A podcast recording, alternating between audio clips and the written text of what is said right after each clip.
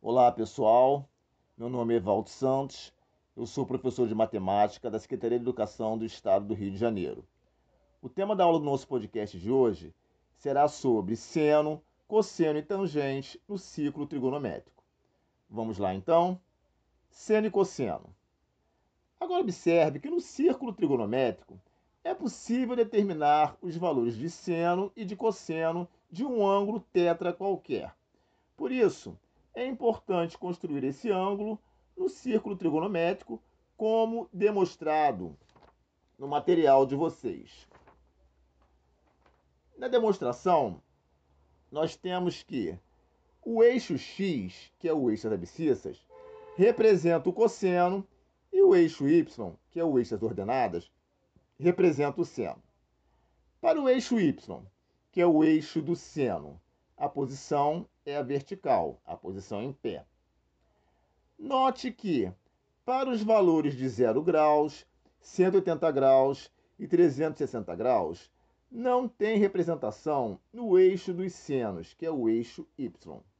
Assim, os valores de seno somente existirão para 90 graus e 270 graus, pois pertencem ao eixo y. Para o eixo x, que seria o eixo do cosseno, a posição horizontal, posição deitada. Repare que os valores de 90 graus e 270 graus não têm representação no eixo dos cossenos. Assim, os valores de cosseno somente existirão para 0 graus, 180 graus e 360 graus, pois pertencem ao eixo x que é o eixo das abscissas. Vamos agora falar sobre os valores dos ângulos que pertencem aos eixos x e y para seno e cosseno. Vamos verificar.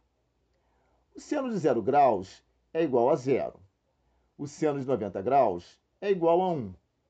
O seno de 180 graus é igual a zero o seno de 270 graus é igual a menos 1. O seno de 360 graus é igual a zero. Valores de cosseno. O cosseno de 0 graus é igual a 1. O cosseno de 90 graus é igual a zero. O cosseno de 180 graus é igual a menos 1. O cosseno de 270 graus é igual a zero. E o cosseno de 360 graus é igual a 1. Vamos falar sobre a tangente no ciclo trigonométrico.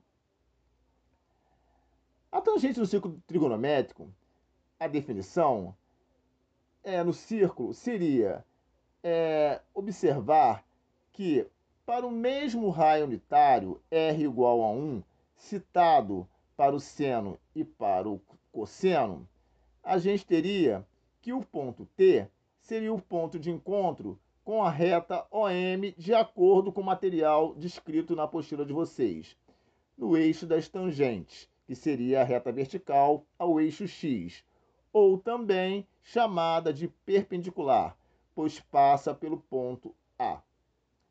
Logo, de acordo com a definição do material de vocês, a tangente de alfa é ordenada do ponto T.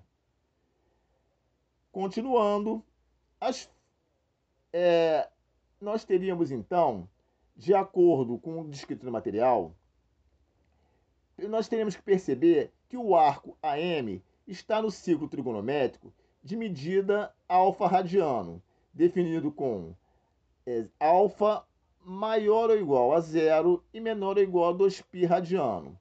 Alfa é diferente de π sobre 2 e alfa é diferente de 3π sobre 2, onde t é o ponto de encontro da reta OM com a reta perpendicular, a reta vertical, ao eixo das abscissas, passando pelo ponto A.